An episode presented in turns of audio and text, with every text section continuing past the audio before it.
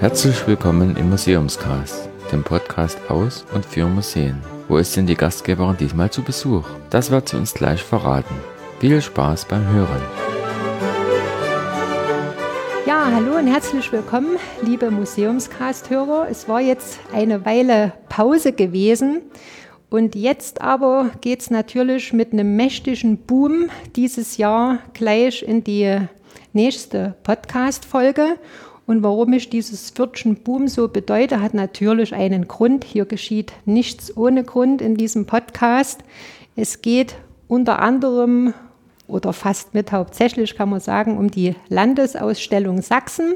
Und da bin ich natürlich auch in einem Museum vor Ort, was da kräftig mitmischt. Das hat zwar jetzt geschlossen, weil noch umfangreiche Baumaßnahmen stattfinden, aber zur Eröffnung der Landesausstellung Sachsen, die sich nennt Boom Sachsen, ganz kurz ausgedrückt, wird natürlich dieses Museum auch seine Pforten öffnen.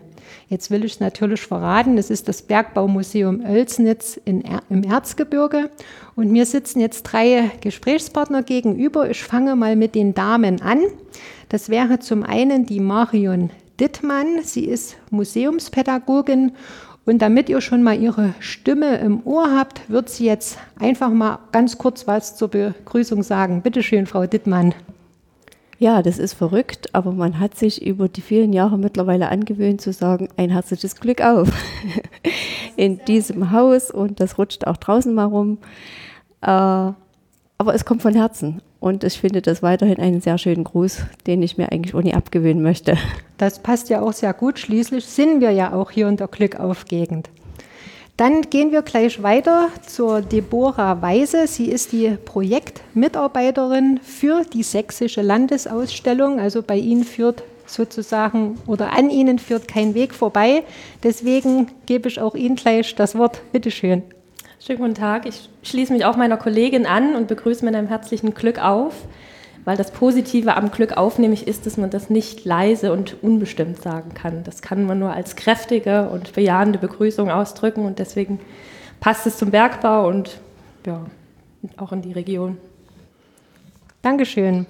Und damit wir natürlich auch die Männerquote hier vertreten haben, begrüße ich äh, ganz am Ende den Museumsdirektor vom Bergbaumuseum, das ist der Jan Färber, und der darf jetzt zum Schluss ein, denke ich mal, auch kurz Glück auf sagen. Selbstverständlich auch von mir ein herzliches Glück auf äh, vom zukünftigen Schauplatz Kohle. Wunderbar. So, liebe Hörer, jetzt habt ihr schon mal die ganzen Stimmen im Ohr und jetzt denke ich, werden wir natürlich gleich mal so richtig loslegen.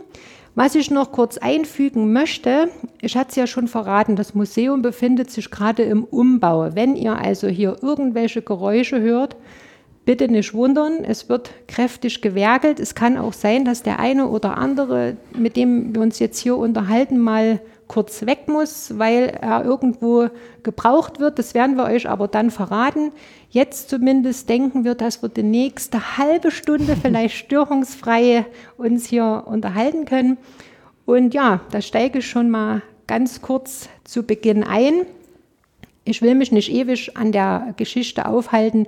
Viele, die vorhaben, vielleicht zur Landesausstellung zu kommen oder später dann das Museum selber mal zu besuchen, beschäftigen sich ja meistens vorneweg doch mal damit und sagen, aha, wie ist denn das überhaupt entstanden? Aber ich möchte trotzdem ganz kurz mal drauf eingehen, weil ihr wisst ja, bevor ich zu so einem Gespräch gehe, stalke ich das Museum immer und schaue, aha, was schreiben die denn so auf ihren verschiedenen Plattformen? Und da gibt es hier zum Beispiel wirklich mh, hm, interessante Details, weil es eine sehr wechselvolle Geschichte ist von dem Standort wo auch jetzt dieses Museum sich befindet. Zum einen äh, startet die Geschichte, wenn ich richtig bin, im Januar 1844, habe ich gelesen. Ich hoffe, es stimmt. Dann gab es mehrere Um- und Erweiterungsbauten von 1923 bis 1940 zur modernsten Steinkohleförderanlage Deutschlands. Und das ist natürlich auch sehr interessant, weil das ja jetzt hier kein Riesenort ist. Und als man feststellte, dass dieses äh, ja, Steinkohlevorkommen zurückgeht, hat man beschlossen, das einzustellen zu DDR-Zeiten. Das muss wohl 1967 gewesen sein. Ja, und na, nicht? Nein, das Habe ich war falsch also, gelesen? Äh, je nachdem, es gab ja verschiedene Reviere in Sachsen, Ah. aber wenn man hier auf das Luca-Oelznitzer Revier äh, schaut, dann wurde hier der letzte Kohlehund am 31. März 1971 gefördert. Gut, da haben wir diese beinahe Falschmeldung sofort richtig gestellt. Das ist gut, vielen Dank. Und ja, 1986 wurde es wieder eröffnet am Tag des Genau, Bergmanns. ganz genau. Aber als Museum. Genau. Das heißt, liebe Hörer, ich bin schon wieder voller Begeisterung. Dieses Museum befindet sich wirklich auch an der Stelle, wo einst das stattgefunden hat, womit man sich hier dann beschäftigen kann. Direkt an einem Schacht. Man sieht es natürlich von außen dann auch. Aber es gibt ja auch Museen, die werden irgendwo hingebaut und die Geschichte wird dorthin getragen. Hier hat die Geschichte direkt stattgefunden. Gut, jetzt will ich aber langsam ähm, weniger sprechen. Meine Gesprächspartner, die sollen jetzt äh, hier zum, zu Worte kommen. Jetzt würde mich natürlich, nachdem wir so kurz den generellen Umbau angesprochen haben, gleich zu Beginn interessieren. Jetzt steht ja wieder eine riesige Umbauphase gerade an. Wie hat man das geplant? Warum hat man überhaupt die Notwendigkeit gesehen, das jetzt zu machen? Weil das Museum ist ja komplett geschlossen. Genau.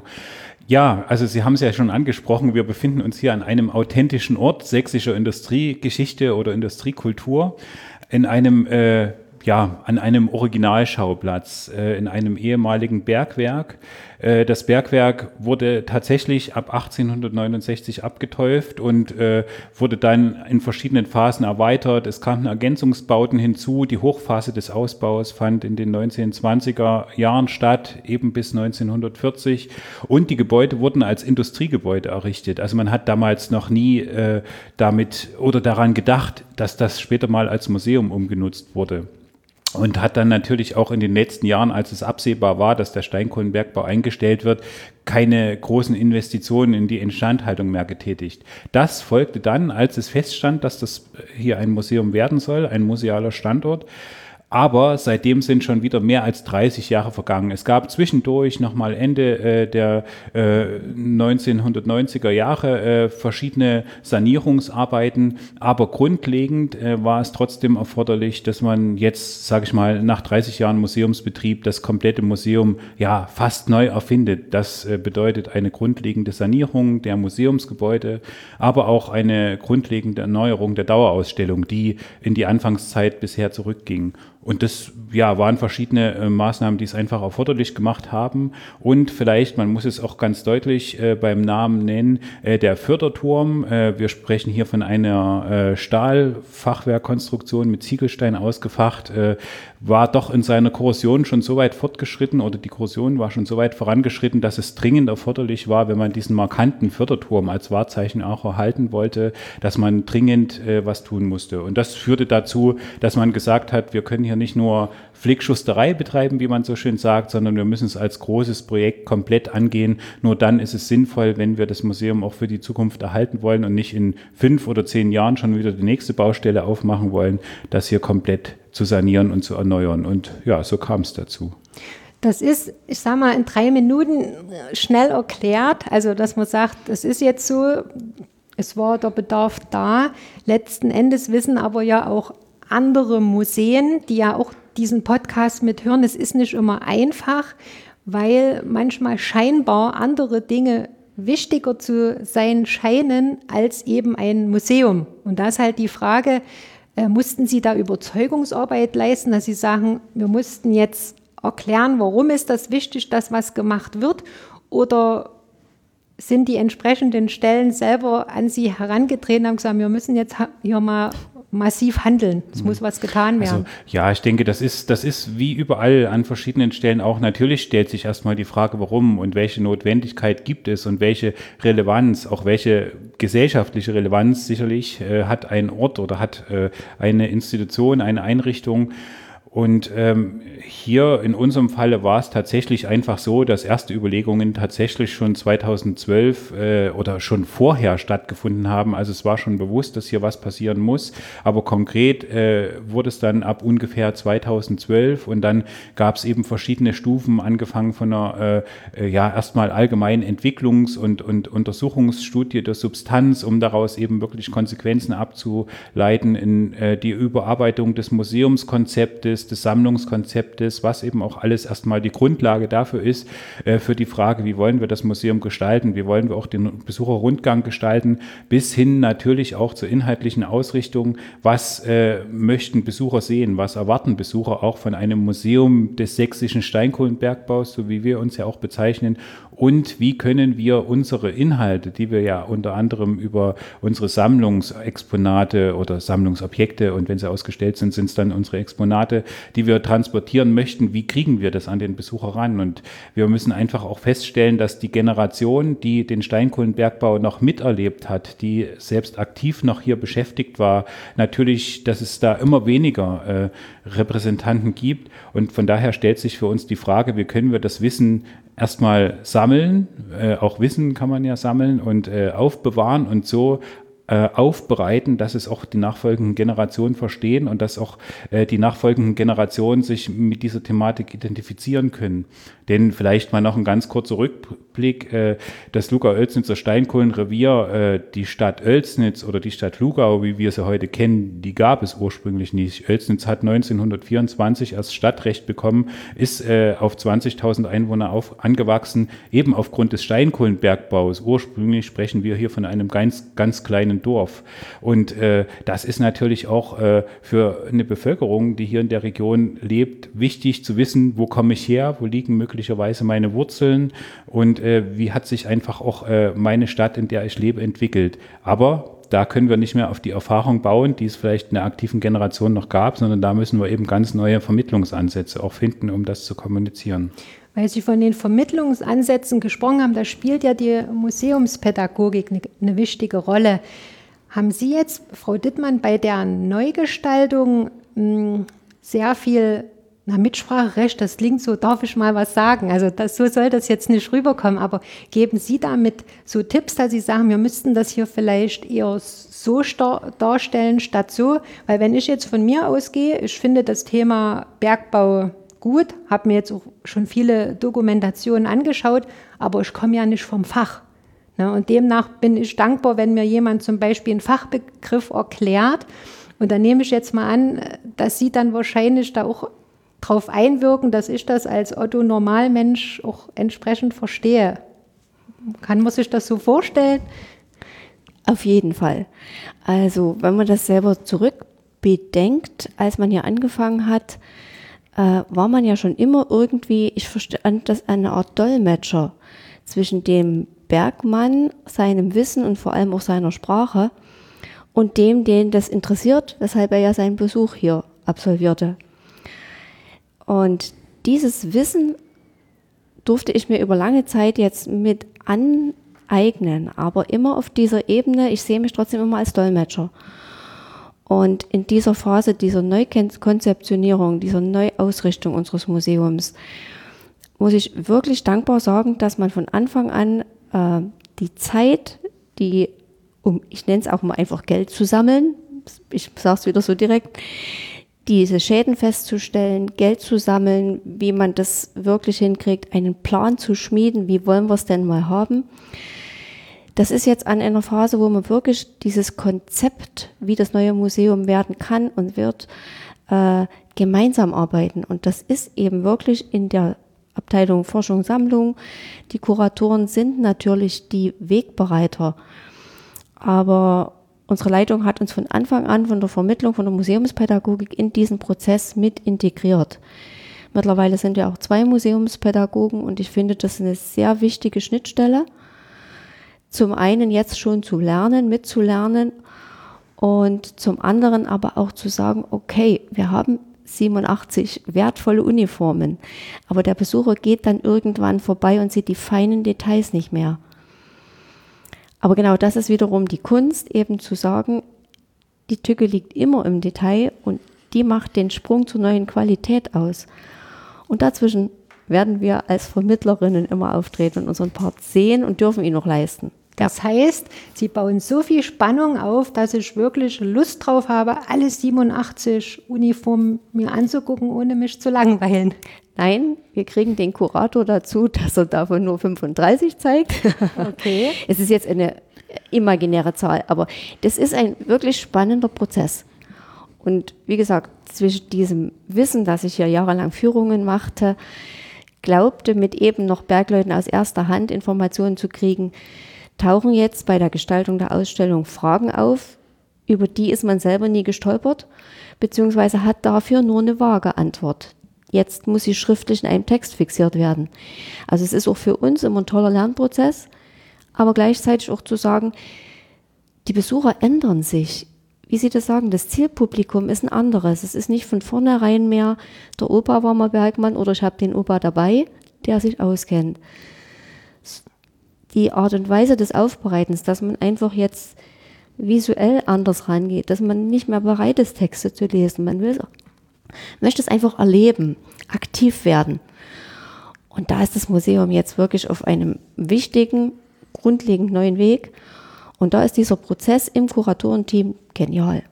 Das ist natürlich toll, wenn man mit so einer also tollen äh, Zusammenarbeit auch agieren kann und sagt, ich habe da freie Hand und ich kann da wirklich das reinlegen, was Sie an der Basis mitkriegen. Denn wenn ich richtig äh, von Ihrer Internetseite informiert bin, haben Sie ja auch sehr viel äh, Kinderführungen. Ne? Mhm. Also dass Sie wirklich ja. versuchen, den Bergbau den Kindern näher zu bringen. Und ich nehme jetzt mal an, als Laie, dass Sie da auch viel wieder herausnehmen, wenn Sie die Kinder beobachten, wie die vielleicht durch die Ausstellung gehen oder wo sie an welchen Exponat sie vielleicht stehen bleiben und wo sie vielleicht permanent vorbeirauschen und das gar nicht mitbekommen. Lassen Sie da solche Beobachtungen auch mit einfließen? Also es ist ein wieder qualitativ neuer Schritt, das Museum als Ganzes zu erleben soll das Ganze werden. Denn wir haben uns oft als Bergbaumuseum verstanden und alle denken an Bergbau. Und wenn man sich unterhält, spricht man eigentlich immer vom Anschauungsbergwerk, diesem Teil Praxis. Aber die neue Ausstellung, die sich ja durch die Räumlichkeiten genauso ziehen soll, die soll so aufbereitet werden, dass sie der Sache standhalten kann, dass sie genauso emotional ist, Wissen vermittelt, aber das auf einer Ebene, auf einer Balance hält, dass man eben das wirklich auch als Freizeiterlebnis gern macht. Wir haben vielmals die ja, man hat ein, man hat versucht, aus diesem breiten Kriterium Bergbau, wo alles dazugehört, Themen rauszuschnappen. Man hat sie für Schulklassen nach dem Lehrplan aufbereitet, hat aber da ein schönes Projekt gefunden und hat dann gesagt, na, das passt doch auch für eine Familie. Das passt für einen Kindergeburtstag. Und entsprechend merkt man, wie sich diese Dinge eben entwickeln und dieses Aktivsein, das muss unbedingt in der neuen Ausstellung Einfluss finden, dass man das nicht nur so trennt. Wir gehen erstmal zum theoretischen Einstimmen und dann ins Bergwerk. Und das ist wirklich was, was jetzt auch die neue Generation einfach annimmt, sowohl bei den Besuchern als auch im Kuratorenteam. Super. Also das ist wirklich dann eine Sache, wo man sagt, Sie nehmen das auf, was sie auch merken, wie die kleinen oder schon die etwas größeren Besucher auf die Ausstellung bisher reagiert haben und sagen, wir gehen da mit, wir sind da auch flexibel. Weil es gibt ja auch durchaus noch Einrichtungen, es ist aber dem Grundsätzlichen geschuldet, dass da noch nichts geändert werden konnte. Da existieren eben ellenlange Texte, die noch in der Sprache geschrieben wurden, wo man denkt, das ist von es war einmal, ne, wo man dann selber als Erwachsener davor steht und denkt, pff, worum ging es jetzt eigentlich? Ne? Obwohl man jetzt nicht wirklich denkt, äh, dass man vielleicht äh, das nicht verstehen würde, aber es ist einfach so hochtrabend und aufgebauscht geschrieben. Gerade fällt es mir auf, in unserer Region, was ja mal DDR war, mhm. findet oder findet man manchmal noch so etwas Texte zum Schmunzeln, die so, ja, so nach Arbeiterklasse klingen, wo man denkt, das kann man heute nicht mehr bieten. Also es mag irgendwie lustig klingen, aber wird da noch dieser Lehransatz überhaupt vermittelt? Ne? Man muss natürlich sagen, also das war bei uns bis vor, bis wir geschlossen haben, 2019 auch noch so. Also wir hatten auch Texte, die waren ähnlich geartet, sage ich mal. Sie hatten auch solche Schmankerl. Ja, ja. Und das ist einfach auch die Frage äh, ja, der Möglichkeiten und der Prioritäten. Äh, Frau Dittmann hat es ja schon angesprochen, wir haben viel über das Anschauungsbergwerk auch äh, kompensieren können. Also durch wirklich sehr lebendige Führungen, durch anschauliche Führungen, wo man sagt, da war vielleicht die Ausstellung in dem Moment nur äh, von, von nachgeordneter Priorität und wir haben das kompensiert durch andere äh, Projekte, die wir hier realisiert haben, durch einen Kinderspielplatz Zwergenschacht, der eben einem Bergwerk nachempfunden ist, wo man eben auch viele Vermittlungsaktionen realisieren konnte. Und was uns natürlich vielleicht auch ganz wichtig war, um nochmal darauf zu kommen, auf die äh, Generation, wo ich äh, auch den Kolleginnen sehr dankbar bin, gerade unseren Vermittlerinnen, äh, es ging nie darum, sozusagen irgendwas ähm, zu erstellen und anzubieten, sondern das immer auch mit den Zielgruppen gemeinsam zu entwickeln. Und das sind zum Beispiel äh, äh, Projekte gewesen wie unser Kinderclub, den Frau Dittmann seit 2009 also wirklich auch mit Herzblut äh, vorantreibt und wo wir eben einfach auch äh, die Rückmeldungen von Kindern bekommen und die sagen uns ganz direkt und ganz klar, äh, was sie gut finden, was sie nicht gut finden, was sie wollen, was sie nicht wollen. Oder es gab Projekte wie Museumstüv mit Schulen, äh, Lernstadt Museum. Dieses Projekt haben wir durchgeführt. Also wo wir auch immer Rückkopplungen bekommen haben, gerade auch von den Zielgruppen Kindern und Kinder und Jugendliche, die, wie, wie, ähm, ich sag's jetzt mal salopp, wie ticken die und was wollen die und was macht für die ein interessantes Museum aus? Und das sind natürlich alles dankbare Erfahrungen, äh, die auch in die Neugestaltung des Museums mit einfließen und in die Entwicklung von verschiedenen Vermittlungsangeboten und Formaten.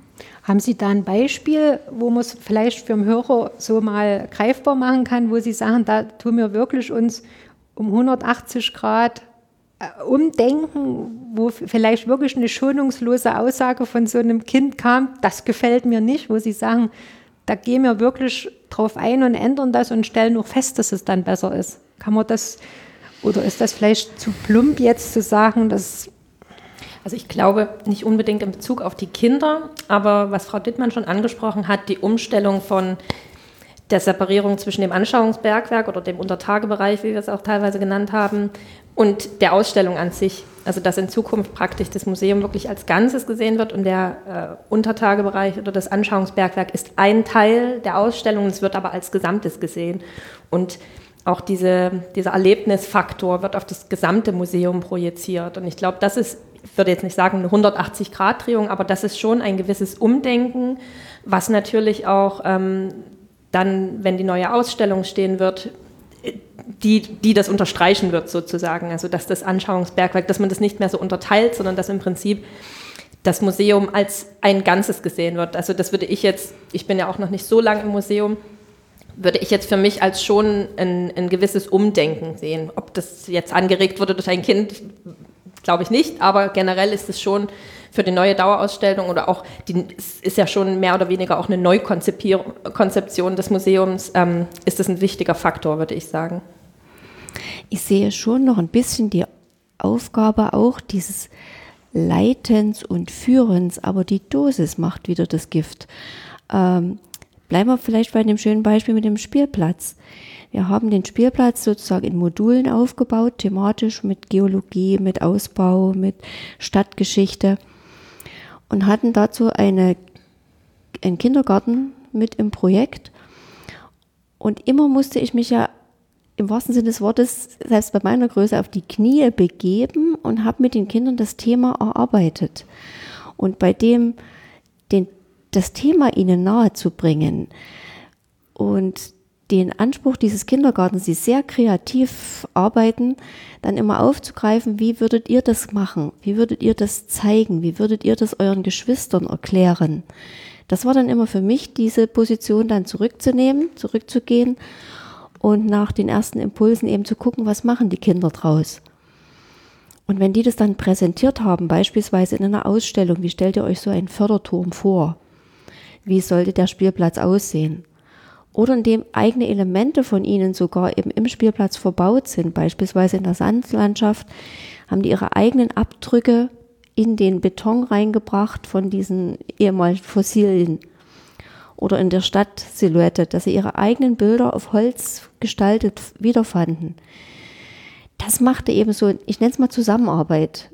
Äh, Und was jetzt eigentlich auf eine höhere Stufe oder auf eine weitere Stufe gebracht wird, breiter ins Publikum, neues Thema dann vielleicht schon. Aber das wäre eben die Zusammenarbeit in einem Bürgerbeirat, wo wir unseren Umsch Gedankenprozess auch auf die Breite der Bevölkerung hier bringen wollen, Ideen, Wünsche, Vorstellungen mit integrieren. Und es bleibt ein spannender, das bleibt manchmal auch ein mutiger Prozess, wie viel man zulassen kann, will und wo einfach auch Grenzen sind, die man weitsichtig oder mit Hintergrundwissen vielleicht doch nicht zulassen kann. Aber das ist auf der Ebene der Kinder und der Vermittlung erstmal spannend und ich glaube, dass wir das jetzt auf dieser Erwachsenenebene ähnlich produzieren. Also man wird es wie in allen Dingen im Leben nie jeden recht machen können. Das ja. ist schon klar. Ne? Aber manchmal hat man ja wirklich den Eindruck, es wurden vielleicht Tipps oder Hinweise gegeben und dann wird es doch anders gemacht, weil man eben sagt, haben wir schon immer so gemacht. Ne? Der gefährlichste so. aller Sätze. Ja. Weil, wie gesagt, mein Mann und ich, wir gehen auch gerne in Museen, deswegen, wie gesagt, ist ja auch der Podcast mit entstanden. Ne? Und wir gehen ganz unterschiedlich an die Sache ran. Er liest zum Beispiel die Texte, alle, während ich im Hintergrund mit der Kamera äh, Fotos mache. Und wenn die Möglichkeit besteht, höre ich mir immer die, den Audioteil von den Kindern an. Und ich muss sagen, ich fühle mich da immer sehr belustigt, unterhalten. Und wenn wir uns hinterher nach der Ausstellung über das unterhalten, stelle ich fest, dass ich nicht minder informiert bin wie mein Mann, der jetzt die langen Texte gelesen hat. Natürlich sind die seriöser vielleicht als das, was ich im Ohr hatte. Da wird es in eine Geschichte eingepackt. Aber man sieht ja, dass man auch auf so eine einfache Art und Weise genau dasselbe Wissen vermitteln kann. Ja, und deswegen finde ich persönlich das auch gut, wenn ein Museum da wirklich so auch mit der Zeit halt mitgeht und sagt, da passen wir uns ganz einfach an. Wenn das den Kindern so nicht gefällt, müssen wir es eben anders machen. Ohne dass man jetzt sagt, wenn das Kind immer sagt, mir gefällt das nicht, das geht ja dann auch nicht. Vielleicht ist das der Trend, dass man eben das junge Publikum gewinnen will und muss, aber vom Gefühl her würde ich jetzt sagen, ist unser Weg, mit den, die Familien anzusprechen, für mich ein guter Weg. Also fällt mir jetzt nur das Beispiel ein, die Erwachsenen lesen die Texte, die Kinder, sie haben gesagt, sie trennen sich dann oder man findet sich am Ende wieder. Und da haben wir jetzt gerade für diese neue Sonderausstellung zu Kohleboom eine Museumsrallye als Entdeckertour, wo alle mit ran müssen, entwickelt. Also das ist wirklich die Kinder, die gerne einfach mal aktiv sein wollen. Die finden den Weg, die finden äh, Hinweise, die müssen aber auch suchen. Sie dürfen auch mal in der Ecke, Ecke irgendwas untersuchen. Die sind aber gebraucht oder die Eltern werden gebraucht, um den Text auszufüllen, um äh, ja erstmal den Themenbereich zu sondieren und das auch aufzuschreiben.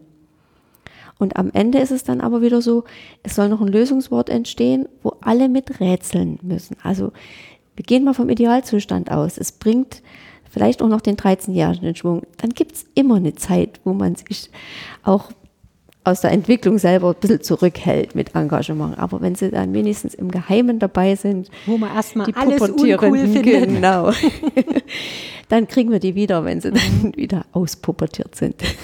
Bevor wir zu diesen, wie hatten Sie gesagt, Bürger, wo die Bürger Bürgerbeirat. mit Bürgerbeitrag, würde ich zu der Landesausstellung gerne mal noch kommen wollen, weil Sie es schon mit angesprochen haben, Frau Weise, Sie sind ja jetzt hauptsächlich dafür eingesetzt, ne? Genau. Dafür habe ich, für die Landesausstellung wurde ich eingestellt. Ich will das den Hörern nur ganz kurz erklären. Geplant ist ähm, vom 25. April bis 1. November, dass diese vierte sächsische Landesausstellung stattfindet. Jetzt hat sich das übertragen, der Husten. Und die heißt Boom 500 Jahre Industriekultur in Sachsen. Und das ist an sechs Schauplätzen geplant. Unter anderem ist August Horsch Museum in Zwickau zu dem Thema Autoboom, das Eisenbahnmuseum in Chemnitz-Hilbersdorf zum Thema Eisenbahnboom, die Reiche Zeche in Freiberg zum Thema Silberboom, das Industriemuseum in ähm, Chemnitz, Thema Maschinenboom, die Tuchfabrik Gebrüder Pfau in Grimmitschau zum Textilboom und jetzt das äh, Bergbaumuseum in Oelsnitz zum Thema Kohleboom. Also es gab sozusagen einen Boom in Sachsen zu verschiedenen Themen. Und hier geht es halt hauptsächlich gemäß dem Standort des äh, Museums um das Thema Kohle.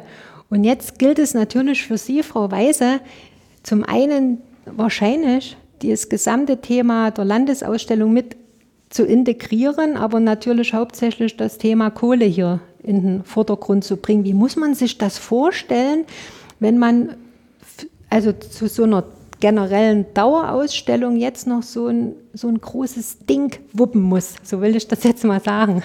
Sie haben das schon ziemlich gut auf den Punkt gebracht.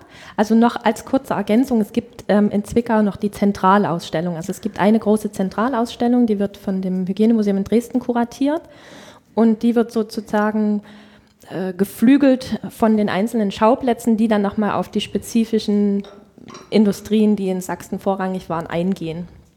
Und ähm, hier ist es eben die Kohle, deswegen konzentrieren wir uns auch wirklich nur auf die äh, Geschichte der Stein, des Steinkohlenbergbaus, der Steinkohlenindustrie. Und ähm, wir hatten eben die besondere Situation, dass wir da auch in dem Erneuerungs- und Sanierungsprozess sind, eben auch die Dauerausstellung neu konzipieren und ursprünglich den Plan, auch den ersten Teil der neuen Dauerausstellung schon im Rahmen der Landesausstellung präsentieren zu können.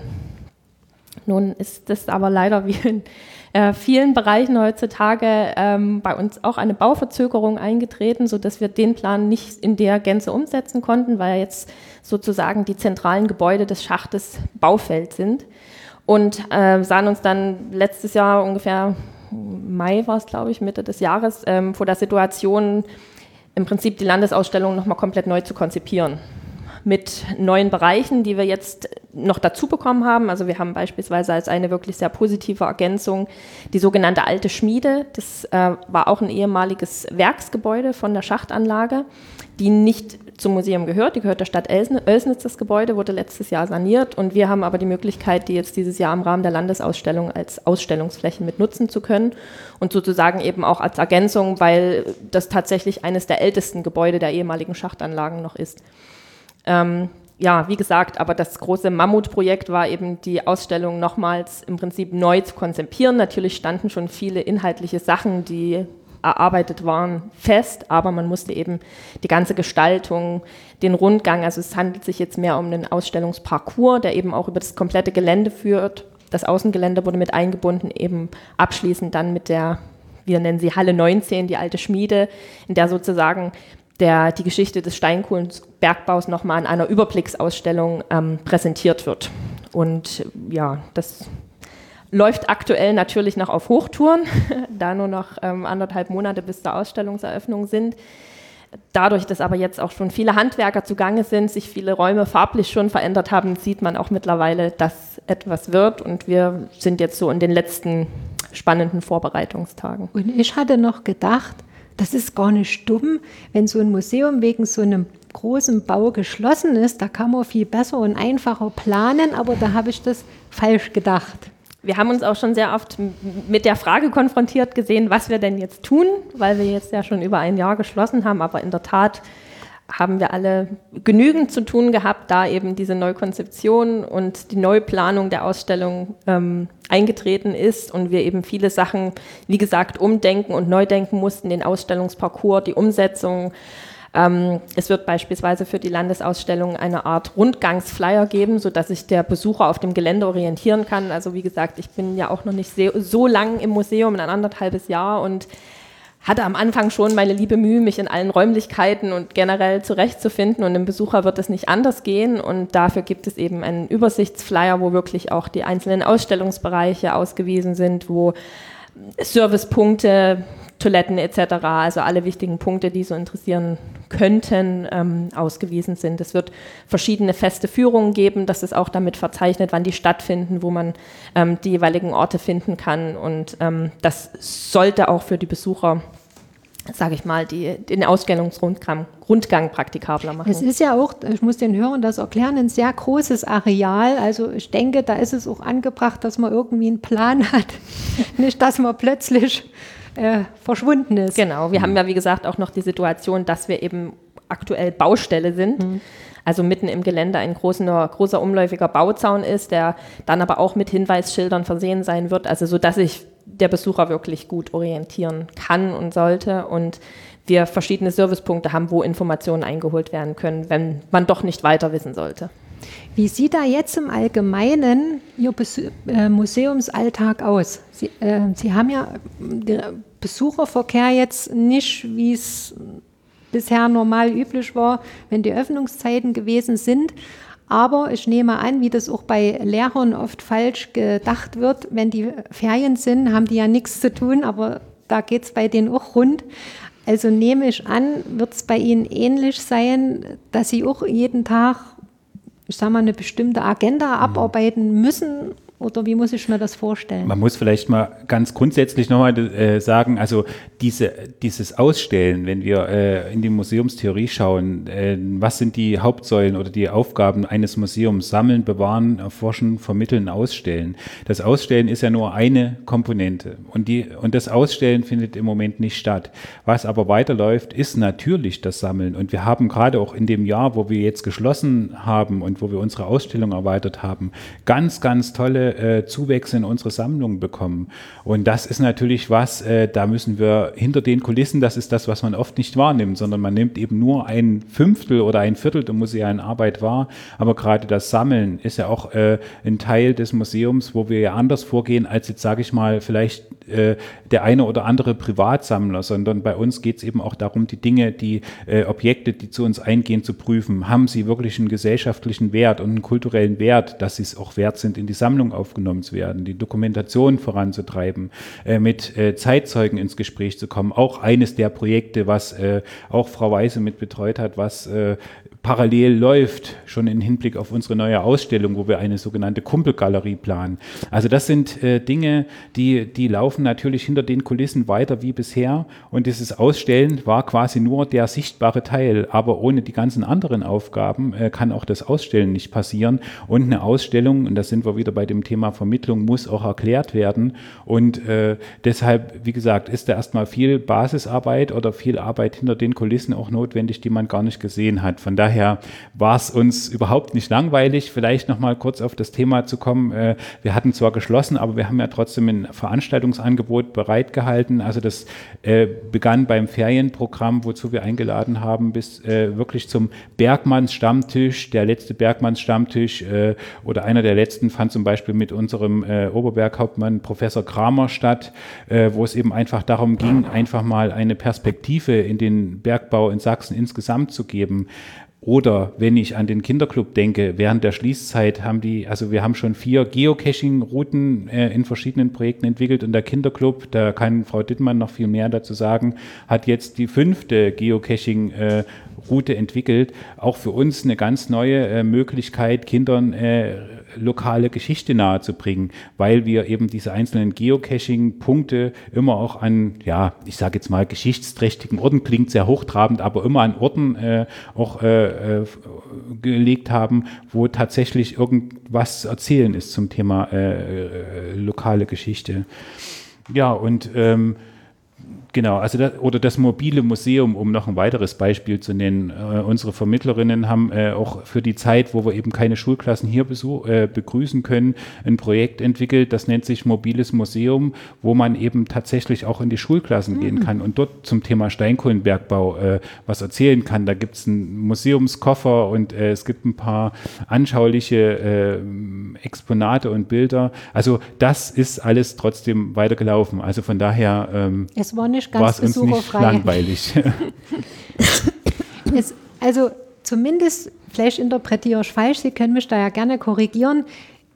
Ich meine gehör oder unterschwellig gehört zu haben, dass es durchaus aus dieser Not, wenn man es jetzt mal so bezeichnet, in Anführungszeichen auch eine Tugend gemacht wurde, dass man gesagt hat, jetzt fällt das eine Bein erstmal ein bisschen weg, wofür ein Museum steht, stürzen uns auf die anderen und machen das, wo wir sonst vielleicht weniger Zeit hätten.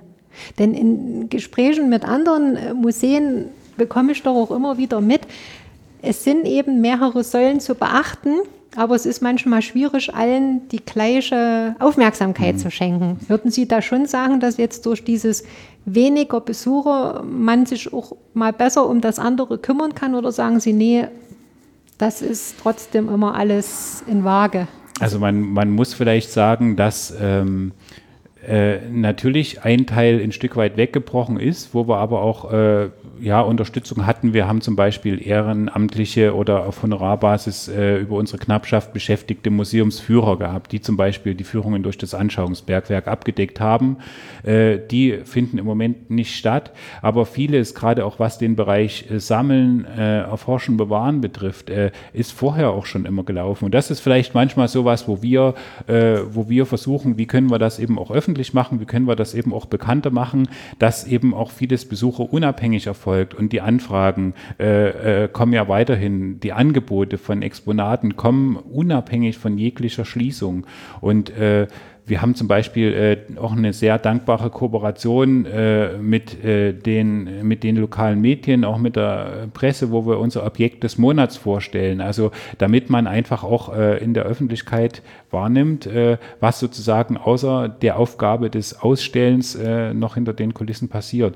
Und ich sage jetzt mal gefühlt, aber die Kolleginnen können mich gerne äh, verbessern, ist nicht so sehr viel mehr Raum für andere äh, äh, Aufgaben da, denn ähm, ja, Ausstellen, wie gesagt, war eben nur ein Teil des großen Aufgabenbereichs. Frau Dittmann, Sie hatten das angesprochen und der Herr Färber vor uns auch mit den Zeitzeugengesprächen, ne? die, mhm. die damals ja hier gearbeitet haben, werden ja immer älter. Ne? Mhm. Äh, Tun Sie das, weil ich bin ja total auf diese Audiogeschichte, ne, dass man sagt, man unterhält sich mit den Menschen, man zeichnet das auf, wie wir uns jetzt unterhalten und dann können wir den anderen das zur Verfügung stellen, was wir jetzt hier so an Informationen austauschen. Nehmen Sie die Gespräche dann auch auf oder schreiben Sie äh, das auf? Wie stellen Sie das zur Verfügung? Die haben ja bestimmt auch wahnsinnig viel zu erzählen, was zu der Zeit alles erlebt wurde. Also ich habe vor zwei, drei Jahren so ein Projekt mal mit dem beruflichen Schulungszentrum in Oelsnitz gemacht. Und da haben die Elftklässler sich mehr oder weniger, habe ich immer gesagt, ihren Paten Bergmann geschaffen, indem sie einen, als Paar immer, einen Bergmann interviewt haben, haben das aufbereitet schriftlich, als auch mit Film oder Audio. Die meisten waren gefilmt. Aber ich glaube, ich würde den Ball trotzdem weiterspielen, weil das war eine qualitativ andere Ebene, als sie jetzt in Vorbereitung für dieses Material für die neue Dauerausstellung passiert. Immer sitzt uns die Zeit im Nacken, das muss man einfach so sagen. Aber die Frau Weise, Deborah, du kannst da bestimmt jetzt ein Lied davon singen, wenn ich an nächste Woche denke. Ja, also wir haben tatsächlich jetzt nächste Woche einen Drehtag am Donnerstag, wo wir Zeitzeugen interviewen, die dann auch in der Landesausstellung ähm, in Videostationen vertreten sein werden. Also das, ähm, der, der Grundtenor der Landesausstellung für uns, wir haben einen Slogan Kohle, Erbe, Wandel oder einen Titel der Ausstellung, der sich praktisch ähm, Kohle, die aktive Steinkohlenabbauzeit, ähm, Erbe, was direkt danach praktisch mit dem Erbe, mit den Industrieanlagen etc., was man damit gemacht hat, wie man damit umgegangen ist. Und der Wandel ist im Prinzip jetzt die Zeit des Umbruchs, auch nochmal der Neukonzipierung des Museums ähm, und haben auch so die Ausstellung ähm, eingeteilt.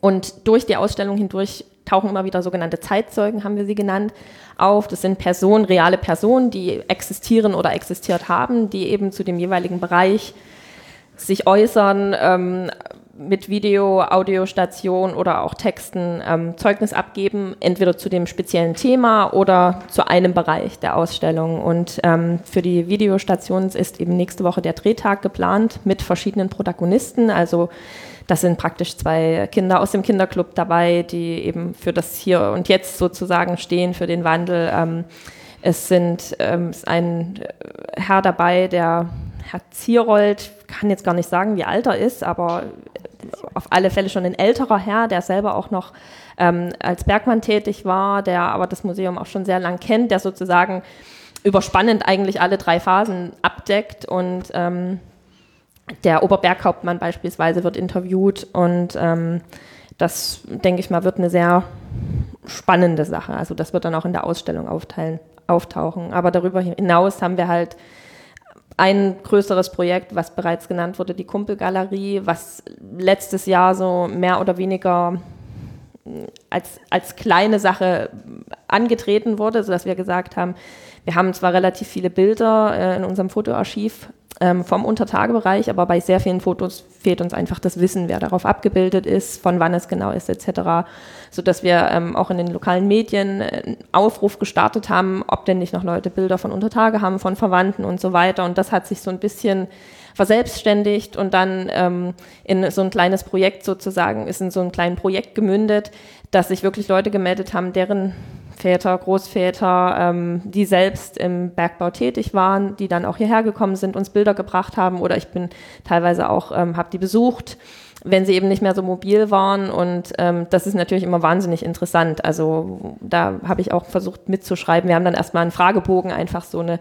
ganz kurze Vita ähm, erarbeitet zu den Personen, das, der erste Teil davon wird jetzt auch in der Landesausstellung in Form von einem Blätterbuch, also sozusagen Katalog möchte ich es nicht nennen, aber ja ein Blätterbuch auftauchen, wo eben ganz kurz nur benannt wird, wer das war, was der gemacht hat, um einfach, dass man auch die Vielfalt zeigen kann, wie viele Menschen es auch hier in der Gegend eben mhm. noch gibt, äh, was sie gemacht haben und ähm, auch damit ein Aufruf verbunden, wer noch jemanden kennt, ähm, die doch zu ermutigen, sich da bei uns zu melden und Informationen zu bekommen. Und wir haben auch gerade erst gestern das Objekt des Monats wurde eben erwähnt, ähm, zwei Fotos als Objekte des Monats gehabt, die eben auch in der Dauerausstellung ähm, ihren Platz finden werden. Und wir wissen zu den Personen, wie sie heißen, ähm, was sie hier gemacht haben, aufgrund von Zeitungsartikeln, aber sehr viel mehr nicht. Und zu, der, zu dem einen Foto, zu der einen Dame kam dann gestern schon eine Rückmeldung von einer entfernten Verwandten, die zumindest sagen konnte, ja, das ist die und die Person, das war eine Großtante, die hat da und da gewohnt. Also so kann man auf alle Fälle auch ähm, Informationen generieren und die Leute, man merkt, sind auch sehr dankbar für das Interesse, was man zeigt und es ist halt auch noch sehr, sehr viel Wissen da, was wir jetzt so hier noch gar nicht vertreten haben. Aber es ist natürlich auch toll, wenn dann so ein Fotoalbum geöffnet wird und man dann neue Informationen ja. bekommt oder vielleicht sogar noch eine zusätzliche, die man vorher vielleicht zu einer Person oder zu einem Ereignis noch, noch nicht so hatte. Ne? Also kann man da dankbar sein, dass auch die Bevölkerung da noch so Anteil dran nimmt, so nach dem Motto, ist ja unser Museum. Also das hat dann auch immer noch so ein anderes Gefühl, ne? wenn man sagt, es gehört zu uns, da kümmern wir uns drum und da wollen wir und da eben auch was also machen. Ne? Ich glaube, es ist fast so eine ambivalente Situation, dass man sagt, natürlich wollen wir was, wir wollen unsere Bestände ergänzen und vervollständigen, aber man gibt ja auch ein Stück weit was zurück, weil man also viele Leute auch an uns herantreten und sagen, das würde ich jetzt wegwerfen, wollt ihr das? Und wir der Sache dann eine gewisse Wichtigkeit auch beimessen und sagen, nein, das ist äh, uns was wert, das ergänzt unsere Sammlung wunderbar. Also wir haben ähm, eine, Anfang des Jahres eine Schenkung bekommen von einem, von einem Ehepaar hier aus ähm, Neuwürschnitz.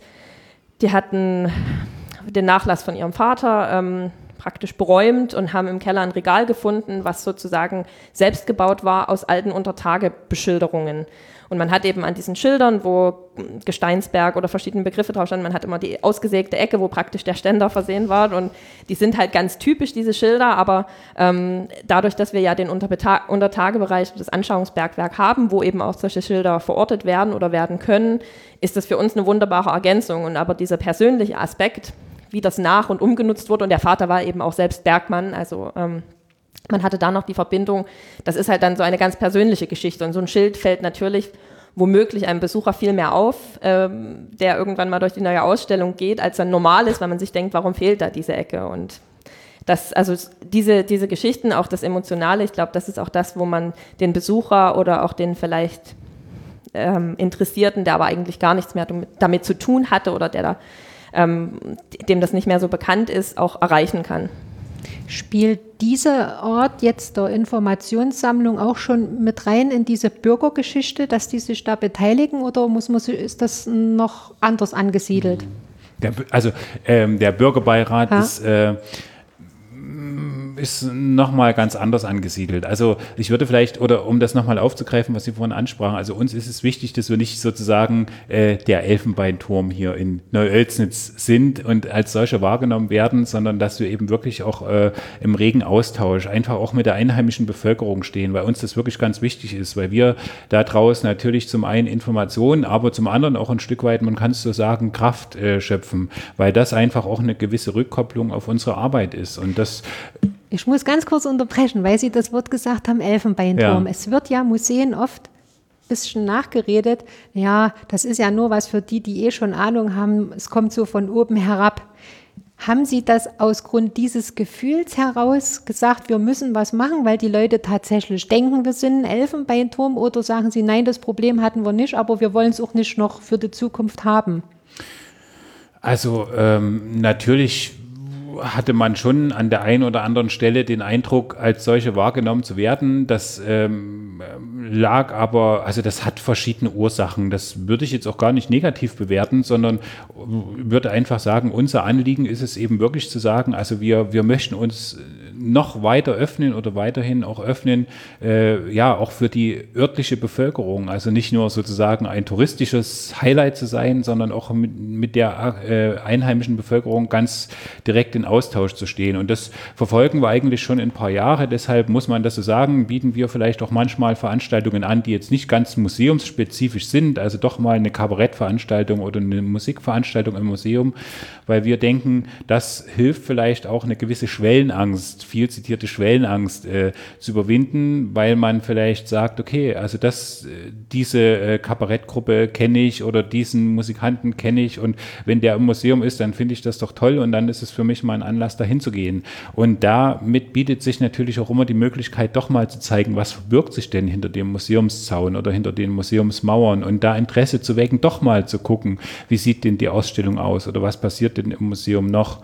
Und ich glaube, das ist einfach äh, auch äh, in der Gesellschaft äh, ganz wichtig, dass man auch als Museum sozusagen guckt, äh, nicht, äh, wie Sie es vorhin gesagt haben, von oben herab Wissen vermitteln zu wollen, sondern gemeinsam auch mit der Bevölkerung zu sprechen, was erwartet ihr denn von eurem Museum, sage ich jetzt mal. Was äh, äh, macht das Museum für euch aus und was trägt vielleicht auch ein Stück weit dazu bei, dass ihr ein Stück stolz seid auf das, was ihr hier habt und ähm, man muss sagen, wie gesagt, das ist, äh, muss man sicher sehr differenziert betrachten. Es gab schon immer auch äh, die Einheimischen, die sozusagen äh, hierher gekommen sind, wenn sie Besuch hatten, das wirklich auch als Ort genommen haben, um zu zeigen, was man hat. Aber äh, damit muss man sich ja nicht unbedingt zufrieden geben.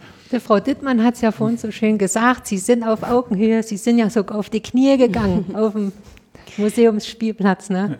Aber es ist ja auch ganz wichtig, dass, selbst wenn ich es jetzt ganz profan sage, wir sind ein öffentliche, eine öffentliche Einrichtung, wir werden von Steuergeldern, von den Geldern der Menschen überall bezahlt. Also sollte das Augenmerk eben nicht nur auf den Tourismus oder den ehemaligen Bergmann liegen, sondern wir wollen eine Zukunft in dieser Region und dann muss jede Generation hier ihren Anknüpfungspunkt dazu finden. Für die Kinder, die jetzt eine eigene Spur hinterlassen haben, bis hin zu einer eigenen Freizeitbeschäftigung, die man sinnvollerweise eben so sieht. Nicht guckt mal oder ich gucke nur im Netz, sondern das ist ja auch in dieser digitalen Zeit ein Anliegen, dass wir einfach diesen, diesen Bezug zum Leben nicht verlieren, dass die Realität wahrgenommen wird. Und mit ein bisschen schlechten Gewissen haben wir dieses mobile Museum zum Beispiel draußen gebraucht und wir werden es auch nutzen. Aber es, es fehlt eben dieses Staunen der Kinder, dieses Naserümpfen. Ach, es riecht nach was, wonach? Nach Öl. Was, wozu brauchen wir denn Öl? Wir kennen nur noch Digitales. Wir wissen nichts mehr von Mechanik, dass man die mal schmieren muss. Vielleicht noch von der Fahrradkette. Aber einfach immer wieder diese Beziehungen knüpfen, nicht nur in dem Projekt, was man gerade macht im Museum, sondern eben über das ganze Museumsanliegen hin in die Bevölkerung tragen. Bis hin eigentlich zu einer Museumskompetenz.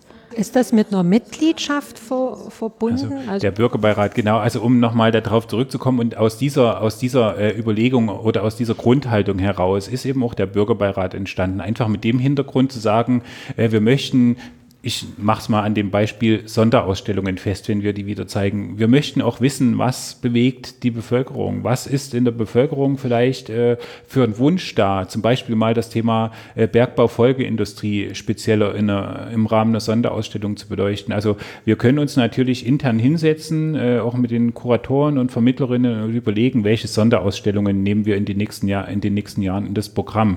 Genauso gut können wir aber auch äh, die Bevölkerung mit einbeziehen und fragen, was würde euch denn einfach mal interessieren? Was, äh, welche Themen äh, sind für euch gerade präsent? Also da kann man eben auch zum Beispiel auf das Thema Bergbaufolgen kommen, was im Moment gerade auch die Menschen in der Region umtreibt, weil der Steinkohlenbergbau natürlich langfristige Folgen verursacht. Das fängt an bei der Grubenwasserproblematik, geht über die Haltenproblematik. Äh, die Senkungen sind abgeschlossen, das ist nicht mehr die Problemlage. Aber äh, da gibt es einfach noch verschiedene Fragen, die einfach auch da sind. Und da haben wir gesagt, da wollen wir einfach mit denjenigen, für die wir arbeiten, auch direkt ins Gespräch kommen und dafür eben dieser Bürgerbeirat, wo wir uns immer verschiedene Themen, Fragestellungen vornehmen, die gemeinsam diskutieren. Das kann auch mal einfach nur die Frage sein, wie nehmt ihr uns in der Öffentlichkeit wahr? Wie nehmt ihr auch unsere Angebote in der Öffentlichkeit wahr? Bis aber hin eben zu solchen Fragen, äh, was könnt ihr euch vorstellen, was wir mal an Sonderausstellungen machen? Und das, also man konnte sich bewerben für den Bürgerbeirat, wobei man eben jetzt sagen muss, jetzt sind wir erstmal voll. Natürlich sind Anfragen immer möglich, aber ich denke, wir sind jetzt in einer guten äh, Größe, dass man sozusagen, äh, dass jeder auch die Möglichkeit hat, sich einzubringen. Wenn man zu groß ist, äh, kann es auch schnell passieren, dass jemand gar nichts mehr sagen kann.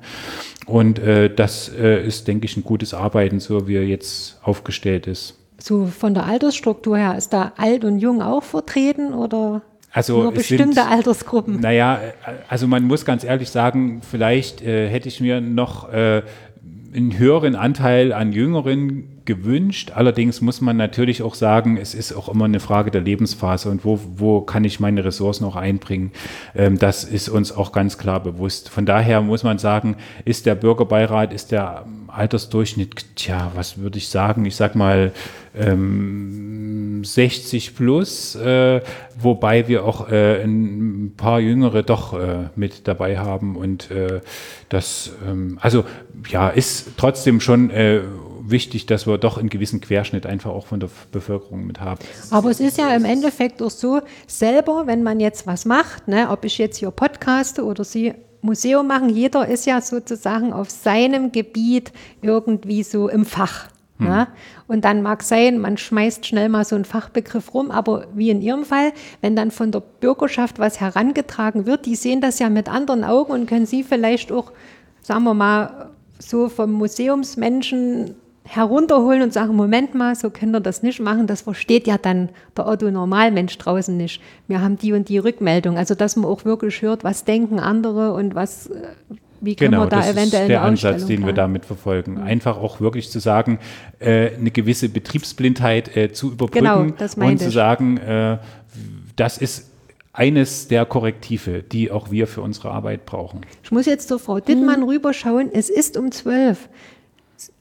Mussten Sie nicht uns da verlassen? Ich danke für den Hinweis. Mir liegt aber jetzt doch noch was auf der Zunge, weil eben dieses Anschubsen von Entwicklungen und dieses Feststellen im Bürgerbeirat hätten wir uns auch mehr Jugend gewünscht. Passieren dann immer die Dinge auch, wo man sagt, man ist auch Netzwerk oder so eine Verbindungsstelle. Und da haben wir eben ein Projekt gemacht, sind damit auch erfolgreich hoffentlich im Juni im Freiberger Gymnasium nach dem Motto bloß nicht ins Museum. Einfach mal mit Jugendlichen provozierend und dann sammelnd unterwegs zu sein. Warum gibt es sowas? Warum hat man einfach so eine Phase, wo man jetzt nicht unbedingt ins Museum möchte? Was schreckt euch ab? Was würdet ihr besser haben wollen? Und ich glaube, mit diesem grundsätzlichen Anliegen, mehr die Menschen einzubeziehen und nicht mehr jetzt, wie das ja anfangs mal angelegt war, Sammelsurium von Technik und die Fortschritte und dieses, ja, sich feiern. Aber dass das weg ist von der Technikgeschichte in die Sozialgeschichte und die Menschen mit infiziert, ich glaube, das ist jetzt ein ganz wichtiger Weg, den wir auf einer ziemlichen Breite verfolgen und zu Ende gehen. Und ich gehe jetzt war meinen jetzt ein gutes Weg. Schlusswort. Ich nehme an, Sie kommen nicht nochmal her, ne? Ja, Gut, dann möchte Dank, ich äh, Sie jetzt hier verabschieden. Es war ganz spannend, Ihnen auch zuzuhören, was Sie da so in der Pädagogik alles bewerkstelligen. Vielen Dank. Sie sind eingeladen, mal zu stalken direkt. nicht Das machen wir. Netz. So, nicht, dass ich die falsche Audiospur leise drehe. Wiedersehen. Ja, liebe Hörer, ihr habt es schon gehört, hier gibt es noch kleine interne Austausche, wie ich schon gesagt hatte zu Beginn. Es kann dann auch gleich nochmal jemand kommen. Genau. Sie kommen aber dann wieder, wenn Sie kurz verschwinden, ich, Herr Färber? Ja, ich komme dann wieder, also je nachdem, genau. Das ist noch ein Termin. Wir äh, betreuen als Museum auch noch die Sammlung Erzgebirgische Landschaftskunst. Äh, wo wir auf Schloss Schlettau einen Galerieraum haben und dort regelmäßig, also zweimal im Jahr eine Ausstellung machen. Und da gibt es noch ein Stück Abstimmungsbedarf, weil wir eben auch die nächste Ausstellung gerade planen, die wir dort im Juni zum Thema Montanregion eröffnen wollen.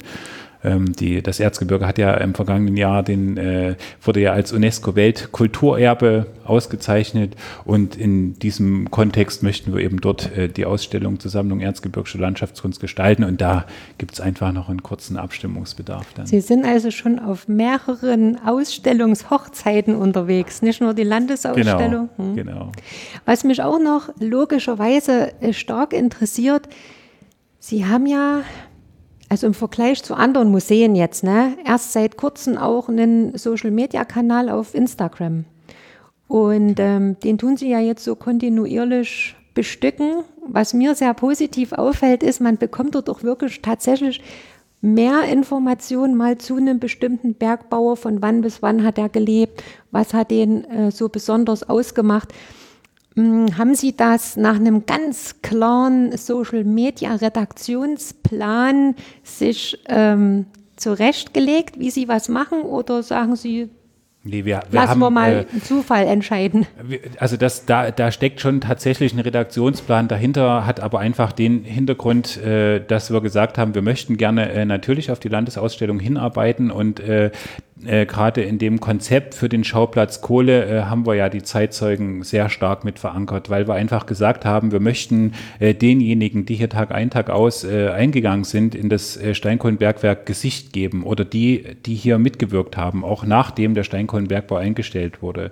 Und ja, und da hatten wir ja schon die Kumpelgalerie zum Beispiel angesprochen, die Zeitzeugengespräche und vor dem Hintergrund muss man sicherlich auch die Aktivitäten in den Social-Media-Kanälen sehen, dass wir einfach sagen, wir möchten eben auch äh, in den, äh, den Nutzern äh, doch diejenigen vorstellen. Also wir möchten nicht nur Exponate vorstellen und sagen, das ist zum Beispiel äh, ein ganz besonderes Steigerheckel oder eine ganz besondere äh, Uniform, sondern dass wir eben auch sagen, es, es stecken Menschen dahinter, die eben diesen authentischen Ort Tag ein, Tag aus betrieben haben. Und da haben wir gesagt, gut, da stellen wir eben bis zur Landesausstellung äh, wöchentlich eine Person vor, um einfach auch die Vielfalt zu zeigen, was ja vielen auch nicht bekannt ist. Äh, es ist ja äh, eine sehr äh, ähm, bunte äh, Arbeiterschaft gewesen, also äh, mit verschiedenen äh, Hintergründen, mit verschiedenen Herkunftsorten. Äh, selbst aus dem Ruhrgebiet sind äh, zur Blütezeit des Steinkohlenbergbaus Bergleute in die Region gekommen und oder aus Polen, aus Böhmen, selbst Italiener waren hier in den Kohlenrevieren mit vor Ort und haben hier mitgearbeitet. Teilweise findet man heute noch Familiennamen, die darauf schließen lassen. Und das war uns einfach ein Anliegen, das äh, sozusagen auch mit vorzustellen. Und da haben wir gedacht, da bieten sich ja auch die Social Media Kanäle mal an. Sie sind ja, ja äh, bei Instagram, habe ich gesehen, Facebook und dann natürlich die Webseite. Ne? Genau. Und dann haben Sie ja auch bei YouTube Ihren Trailer zum Kohleboom. Genau, ne? genau. ähm, da sage ich das gleich mal meinen Hörern. Ich habe mal nachgeguckt. Ähm, ihr müsst euch das jetzt nicht merken. Es gibt wie immer einen extra Eintrag für das Bergbaumuseum in Oelsnitz. Das findet ihr unter museumscast.com slash Episode 22. Da findet ihr dann, liebe Hörer, alle Informationen. Ihr bekommt dort auch die Links zur Webseite, zu dem Instagram-Account und so weiter und so noch auch ein paar Informationen, was noch zur Landesausstellung alles ansteht. Da könnt ihr dann noch nachlesen, weil die meisten haben das ja erstmal so im Ohr und keinen Stift und Zettel dabei. Es ist ja heutzutage alles digital. Ne? Mhm. Wer führt da bei Ihnen so die Social-Media-Kanäle? Haben Sie das irgendwie aufgeteilt oder? Also im Moment liegt es bei mir, weil äh, wir eine ja, Kollegin haben, die ist im Moment in Elternzeit aber äh, wenn sie wieder da ist, wird sie das, glaube ich, wieder weiterführen. Also ja, wir sind da, dadurch, dass wir ja äh, trotzdem ein überschaubares Team sind, äh, ergänzen wir uns da immer sehr gut. Frau Weise hat zum Beispiel die ganzen Inhalte äh, äh, rausgesucht für die äh, Social-Media-Kampagne, also die Zeitzeugen festgelegt oder die, die Personen, die wir vorstellen. Und das passiert einfach als Team, so muss man es einfach sagen. Also es gibt bei Ihnen da wirklich ganz kurze Wege, so wie man sich das auch wünscht für diese Kanäle. Ja, und das ist, glaube ich, ganz wichtig. Und wir haben hier noch Unterstützung von äh, einer, äh, ja, ich sag mal, jungen Person, die sozusagen auch sehr Social Media affin ist äh, und auch weiß, wie man das betreibt. Und äh, so ist es einfach ein gutes Miteinander und man stimmt sich äh, regelmäßig und eng ab. Aber es gibt natürlich auch dann die entsprechenden Freiheiten äh, zu sagen, okay, das wird gepostet, ohne dass man jetzt alles äh, vorher durch drei oder vier äh, Personen nochmal ähm, korrigieren lassen muss. Und ich denke aber, wie Sie es ja auch schon äh, angemerkt haben, das funktioniert und es wird einfach wahrgenommen. Das ist schön. Und ist das dann auch geplant, über die Landesausstellung hinaus das weiter so zu betreuen?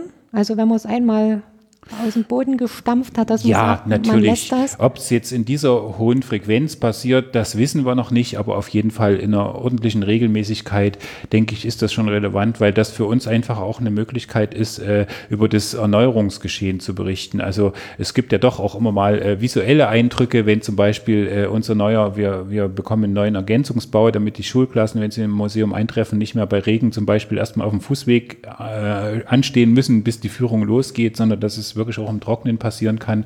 Und da gibt es einen Ergänzungsbau und das ist zum Beispiel, sind verschiedene Ansätze, wo man dann auch visuell mal einen Eindruck von den Erneuerungsarbeiten hier im Museum geben kann. Und das sind die Social Media Kanäle ganz wichtig. Ich glaube, dass auch gerade Facebook, was ja praktisch das neue Medium für Ü30 ähm, geworden ist, also was jetzt in der Jugend gar nicht mehr so genutzt wird, ist das gerade auch, wir nutzen das sehr frequentiert auch für Veranstaltungen, ähm, um Sachen zu vernetzen. Ähm, dass das weiterhin natürlich auch genutzt werden kann ähm, und auch beide miteinander zu verbinden oder mit der Website.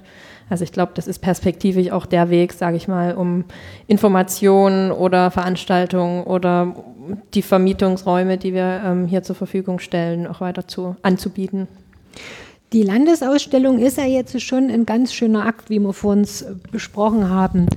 Muss man da sagen, dass Sie jetzt einen Teil dann davon auch weiter hier im Museum so zur Verfügung stellen oder wird das komplett weggeräumt? Also es war ja tatsächlich so, dass wir eben eigentlich den, den, die Landesausstellung so geplant hatten, dass es schon der erste Bereich der neuen Dauerausstellung ist und wir konnten zum Glück einzelne Bereiche, beispielsweise die Dampfmaschine, sozusagen so planen, dass wir die dann auch in der neuen Dauerausstellung in der Form nutzen können, beziehungsweise einzelne Elemente, die sich dann in der Ausstellung wiederfinden werden. Und natürlich die Inhalte, die jetzt zu einzelnen Themen, es wird beispielsweise im Außengelände einen ähm, Güterwaggon geben, der begehbar ist, der sich dem Thema Zechenbahnen äh, in den einzelnen Revieren in Sachsen widmet. Und die erarbeiteten Inhalte, die können natürlich immer wieder verwendet oder ausgebaut werden oder auch in Sonderausstellungen nochmal thematisiert werden. Also da ist in dem Sinne nichts verloren gegangen. Aber es gibt natürlich auch hier und da ähm, Sachen, die jetzt nicht, sage ich mal, direkt im Anschluss wiederverwendet werden können, weil das Museum ja dann auch bis 2023 noch geschlossen wird, äh, sein wird aufgrund der Erneuerungsmaßnahmen. Aber wir haben beispielsweise, was denke ich ein sehr großer Zugewinn ist, ähm, im Rahmen der Landesausstellung eine schon vor einigen Jahren geplante Wanderausstellung umsetzen können, die eben in der vorhin schon benannten alten Schmiede äh, gezeigt werden wird. Dabei handelt es sich, wie schon gesagt, um eine themenbasierte Überblicksausstellung zur Geschichte des Steinkohlenbergbaus in Sachsen, die dann auch im Nachgang äh, als Wanderausstellung sozusagen vom Museum aus auf Reisen gehen kann. Und das ist für uns ein gewisser Glücksfall gewesen, dass wir das eben jetzt schon im Rahmen der Landesausstellung uns diesen Themenbereich abdeckt und dann aber auch, wenn das Museum auch noch geschlossen hat, als Wanderausstellung sozusagen extern das Thema und natürlich auch das Museum ein Stück weit bewerben kann. Das heißt also nochmal verständlich für den Hörer, für die Landesausstellung öffnen Sie gewissermaßen kurzfristig in dem Zeitfenster Ihr Haus und dann ist es erstmal wieder zu, hauptsächlich zu. Es werden genau. ja sicherlich diese äh, museumspädagogischen Sachen, die bleiben ja, ja weiter. Ne? Das also, naja, da, das muss man einschränken. Also die Vermittlungsangebote eben nicht, weil wir das Anschauungsbergwerk dann nicht nutzen können. Aber es, also das mobile Museum kann zum Beispiel weiter gebucht werden. Die Geocaching-Touren, die äh, jetzt, wo die fünfte jetzt in Arbeit ist, die kann weiter in Anspruch genommen werden. Das Ferienprogramm wird weiter angeboten werden. Aber wie gesagt, natürlich sehr eingeschränkt. Und das, klar, ist natürlich schon ganz wichtig, weil wir schon häufig gespiegelt bekommen, naja, er öffnet ja dann wieder aber es ist halt wirklich nur für die Landesausstellung, wobei uns das eben wirklich wichtig ist, den Steinkohlenbergbau dort auch vertreten zu sehen, sozusagen als Grundstoff oder als äh, Grundlage auch für die industrielle Entwicklung in Sachsen. Manchmal haben wir auch ein Stück ja weit ähm, äh, provokant vielleicht ohne Kohle kein Boom, äh, damit agieren wir, weil wir einfach sagen, okay, die, der Rohstoff Steinkohle ist zumindest bis eben die, äh, das europäische Eisenbahnnetz äh, ausgebaut war, wirklich ganz grundlegend gewesen, um eben Sachsen auch äh, äh, die Pionierrolle in der Industrialisierung in Deutschland ermöglichen zu können. Und ähm, Genau, deshalb nehmen wir für die Landesausstellung dran teil, schließen dann wieder und werden dann äh, ich sage jetzt mal ganz grob, irgendwann 2023 wieder eröffnen. Weil Sie gesagt haben, wir nehmen daran teil. Konnten Sie sich das raussuchen, beziehungsweise wie muss man sich das vorstellen? Wurden Sie angesprochen, so nee, wollt ihr mit dran teilnehmen an dieser Landesausstellung? Das würde mich auch noch interessieren. Also es war ein längerer Prozess. Man, also man äh, redet ja schon äh, lange über eine Landesausstellung zum Thema Industriegeschichte oder Industriekultur. Äh, äh und ja, das ähm, ging über viele Jahre und irgendwann kam es aber dann einfach dazu, dass man eben wirklich geguckt hat, wer oder welche museale Einrichtung kann eben verschiedene Industriezweige, äh, die für Sachsen von Bedeutung waren, repräsentieren. Und ich sag mal, für den Steinkohlenbergbau äh, waren natürlich wir am authentischen Ort äh, eines der wenigen Museen, die das hier äh, repräsentiert haben. Und da man die Landesausstellung in Westsachsen äh, veranstalten wollte, ja, sind wir sozusagen als äh, Museum, das den Stein Steinkohlenbergbau abdeckt, ja, sind nur wir in Frage gekommen. Es führte so kein Weg sagen. vorbei. Es führte kein Weg vorbei. Ja. Wobei man eben wirklich sagen muss, also wenn wir zum Beispiel auch an die Kollegen in, im, im Revier Freital äh, Döllner Becken denken, äh, bei Freital, dort gibt es das Schloss Burg. Auch da vielleicht mal eine kurze Empfehlung. Dort gibt es die städtischen Sammlungen auf Schloss Burg, die eben auch den Steinkohlenbergbau im Revier Döllner Becken dort äh, in einer sehr interessanten, anschaulichen Weise vorstellen. Also auch da eine Empfehlung, wenn man dort ist oder äh, auf dem Weg nach Dresden, dort mal einen Abstecher hinzumachen, bietet sich auf jeden Fall auch an.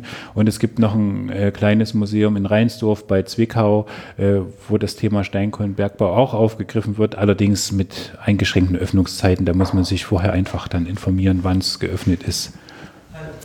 So, jetzt äh, wird der Museumsdirektor verschwinden, denke genau, ich. Genau, ganz kurz. Er ja. verschwindet ganz kurz. In der Zwischenzeit unterhalte ich mich mit der Frau Weise. Ich denke, wir werden uns auch weiterhin gut vertragen. Bis dann. Bis dann. Der Hörer wird das schon mitbekommen haben, selbst ein geschlossenes Museum hat zu tun ohne Ende. Ne? Definitiv. Also es sind, wie gesagt, sehr viele Arbeiten, auch was vor uns schon erwähnt wurde, ähm, die Zeitzeugen oder äh, Besucher, Menschen, die uns unterstützen, die uns Sachen anbieten für die Sammlung, beziehungsweise auch Informationen, ist ja auch für uns eine Bereicherung. Das sind natürlich auch ähm, keine planbaren Elemente. Also wenn, keine Ahnung, da irgendjemand zu Besuch kommt, der sagt, ich habe hier ein paar Objekte, die würde ich dem Museum schenken oder würde einfach nur gerne mal jemanden drüber schauen lassen, dann kann man halt im Vorfeld nicht einplanen, wird das jetzt eine einstündige Besprechung oder ist das jemand, der richtig viel zu erzählen hat und der ist dann halt auch gleich mal drei Stunden da. Also das sind einfach so, oder wenn ich auch jemanden besuchen fahre für die Kumpelgalerie, wenn mich jemand angerufen hat, dann will man natürlich den Menschen auch die Möglichkeit bieten, ihre Geschichte zu erzählen und nicht nur spezifische Sachen, die mich interessieren, sondern dann lässt man wirklich auch die Leute erzählen, um einfach auch so ein Gesamtbild zu bekommen. Und wie gesagt, dann ist so ein Besuch schnell mal zwei, zweieinhalb Stunden lang und das kann man im Vorfeld einfach nicht einschätzen. Meistens sind das ja auch diese kleinen Nebendetails, die oft auch das Interessante mit ausmachen. Genau, ne? genau. Also das waren, ich habe äh, schon relativ früh gemerkt, dass tatsächlich ähm, die Leute, die sich auf diesen Fotoaufruf gemeldet haben, dass äh, das alles Bergleute waren, die oder deren Vorfahren Bergleute waren, die auch,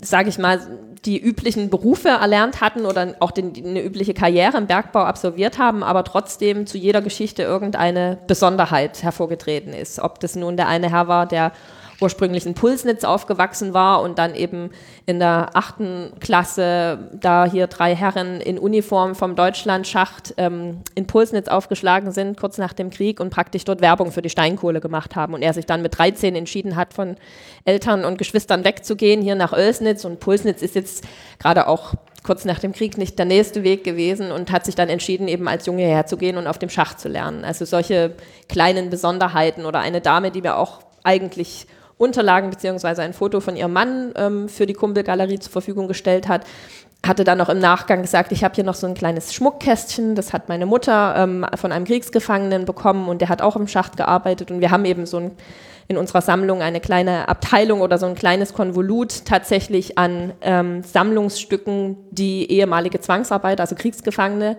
die hier auf den Werken auch gearbeitet haben, ähm, sowohl während des Ersten als auch während des Zweiten Weltkriegs, angefertigt haben, um sich ähm, noch ein Zubrot zu verdienen. Also das waren meistens ähm, osteuropäische Kriegsgefangene, die dann auch unter dementsprechend nicht so guten Bedingungen gelebt haben und die sich eben so noch etwas dazu verdient haben oder auch der hiesigen Bevölkerung, die ihnen in irgendeiner Weise geholfen hat, denen sozusagen ihren Dank damit ausgesprochen hat. Und das war halt wirklich so eine kleine, sehr, sehr hübsche, aus Stroh geflochtene Schatulle, die sie mir dann noch so, wie gesagt, im Nachgang, also das sind eben auch so kleine Schätze, die man dann noch ähm, erhält, ohne dass man da wirklich danach gesucht oder damit gerechnet hat. Und wie gesagt, sowas kann man halt schwer einplanen, dass man dann sagen kann, so nach einer halben Stunde beende ich das hier, sondern ähm, die Leute erzählen dann natürlich auch gern und auch Sachen, die jetzt äh, aus streng wissenschaftlicher Sicht vielleicht nicht unbedingt wichtig gewesen wären, aber letzten Endes sehr wichtig sind, um halt ein Gesamtbild von einer Person oder einem Sachverhalt zu erhalten. Ja, es ist ja auch so, das kam ja für uns auch schon zum Tragen, ne? deswegen heißt es ja eben auch Boom, ne? dass diese verschiedenen Booms gewissermaßen ja auch dazu beigetragen haben, dass sich in der Region erstmal wirklich wahnsinnig viel, was zur damaligen Zeit geändert hat. Damals sind alle nach Oelsnitz gekommen, weil eben Kohle das Ding war. Heute würde man gewissermaßen niemanden mehr damit hinterm Ofen vorlocken, weil man sagt, das, das geht schon umwelttechnisch gar nicht mehr, dass man jetzt hier also da Kohle abbaut oder so. Ne? Und man sieht das ja dann auch wieder an der äh, Entwicklung, dass eben Oelsnitz nun nicht mehr diese riesengroße Stadt ist, wie das damals war, wo plötzlich alle hergekommen sind. Und das schließt sich ja an die anderen Städte im Endeffekt genauso an, als das mit der Eisenbahn war oder als der Autoboom oder Textilboom war. Jetzt, wo diese ganzen Industriegebäude geschlossen oder teilweise schon abgerissen wurde. Ja, ich glaube, das ist ähm, das ist natürlich auch für uns immer ein, ein, wichtiges und natürlich auch ein schwieriges Feld, also gerade auch als Historikerin oder Museumswissenschaftlerin. Ähm, wir haben ja auch ein Stück weit den gesellschaftlichen Auftrag. Ne? Also wir haben immer davon gesprochen, dass das Museum oder das Museumsgut ein Stück weit das ähm, kulturelle Gedächtnis einer Region ist. Und ähm, hier ist es schon sage ich mal, ein, ein Stadtmuseum oder ein kulturhistorisches Museum in einer größeren, kleineren Stadt oder Region. Ähm, die Sachen sind relativ ähnlich. Man hat Kunstgut oder man hat Mobiliar aus gewissen Zeiten, ähm, bäuerliches etc. Hier das Bergbaumuseum hat natürlich insofern schon ein relativ spezifisches Feld, als dass die Steinkohle wirklich hier eine Region, kann man sagen, umgekrempelt hat. Ne? Sie hatten das vorhin erwähnt, dass eben hier 1844 sozusagen, also hier in, in Oelsnitz, Neu-Oelsnitz genauer gesagt, ähm, die erste Kohle, die Abbau, erste abbauwürdige Kohle gefunden wurde und dann hier wirklich tatsächlich ein Boom ausbrach. Also in den zwei größeren Revieren, die es noch in Sachsen gibt, in Zwickau und im Döhlner Becken äh, bei Freital ist es tatsächlich so, dass dort über Jahrhunderte lang schon abgebaut wurde, in kleinen Betrieben zunächst, aber es dort ein wesentlich längerer Zeitraum war. Und dann aber im Prinzip auch mit der Industrialisierung und auch der, ähm, der Notwendigkeit, Rohstoffe zu fördern, als dann eben auch die Eisenbahn, die ersten Dampfmaschinen zum Einsatz kamen und so weiter, ähm, kann man tatsächlich von einem Boom sprechen. Ne? Wenn man liest 500 Jahre Boom, ist der erste Gedanke, okay, 500 Jahre lang, was, aber es ist tatsächlich so, dass die einzelnen Industrien, die auch in den anderen Schauplätzen dargestellt werden, dass es natürlich vor allem in der Industrialisierung, aber auch schon davor ähm, Zeiträume gab, wo wirklich ein Boom stattgefunden hat, wo ein Zuwachs der Bevölkerung enorm war, wo sich ähm, Zustände auch verbessert haben für die Bevölkerung oder teilweise auch zunächst verschlechtert, um sich dann zu verbessern. Und ähm, wir zeigen auch vor allem in der neuen ähm, Dauerausstellung und jetzt auch schon in der Landesausstellung, was eben gerade auch in technischer, technischer Hinsicht ähm, für Erfindungen in Sachsen gemacht worden, also die wirklich ähm, weltführend zu ihrem Zeitpunkt. Sie hatten vor uns schon den Kaiserin Augusta Schacht erwähnt, der eben, sage ich mal, in seiner Blütezeit wirklich ein Vorzeigewerk innerhalb Deutschlands oder auch international war. Und ähm, das sind alles so Sachen, die sich auch teilweise wahrscheinlich die die Bevölkerung, der Bef die Bevölkerung gar nicht bewusst sind, dass das eben so war. Also, also ich muss sagen, ja. ähm, als ich mich jetzt damit beschäftigt hatte, wir sind ab und zu, wenn wir mal Freunde besuchen, fährt mir vorbei. Dann war schon mal, wir können uns das mal noch näher angucken. Ne?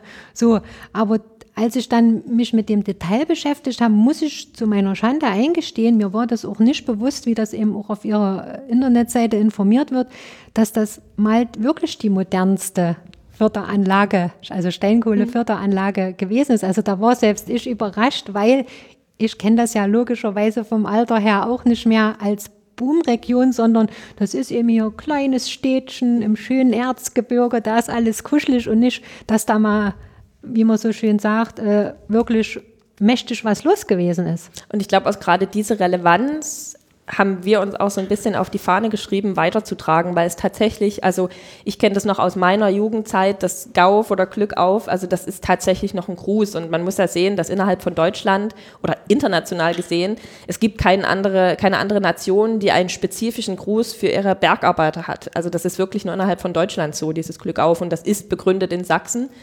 Ähm, und nicht natürlich nur auf den Steinkohlenbergbau, sondern auf den Bergbau generell. Aber die, die Steinkohle hier in der Region und vor allem auch in Zwickau hat ja wirklich, man sieht halt jetzt tatsächlich nicht mehr viel. Aber wenn man sieht, vergleichende Bilder wirklich bevor die Industrien begonnen haben, wie das die Region verändert hat, ob das jetzt die Senkungen waren, die Halten, die entstanden sind oder eben was praktisch wirklich das Markanteste ist, die, die großen, die, wie die Orte angewachsen sind, innerhalb wirklich von wenigen Jahrzehnten sich verzehnfacht, verzwanzigfacht haben.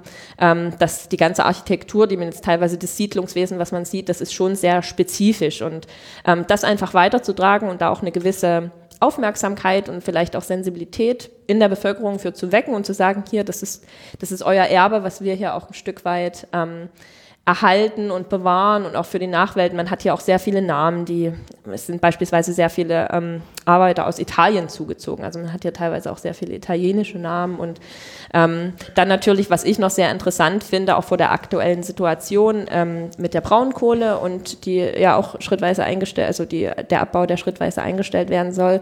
Und hier hat man ja schon ein relativ gutes Beispiel in Lugau-Oelsnitz und auch in Zwickau, wie das eben in den 70er Jahren dann äh, abgewickelt wurde. Und Sie hatten vor uns richtig gesagt, ähm, 1967 wurde der Beschluss gefasst, dass eingestellt wird. Und dann ist hier in Lugau-Oelsnitz 71 eingestellt worden, ist der letzte Hund gefahren und in Zwickau 78.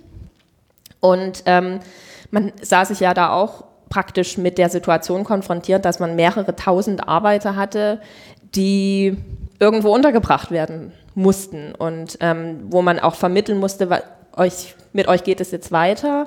Ähm, ihr steht jetzt nicht vor dem Abgrund, denn man muss halt auch sehen, dass gerade der Beruf des Bergmanns äh, zu DDR-Zeiten äh, ein sehr lukrativer Job war und eben auch sehr angesehen. Also das war ein, ein markantes Beispiel, was ich jetzt auch immer wieder gesehen habe, wenn ich mit ehemaligen Bergleuten gesprochen habe.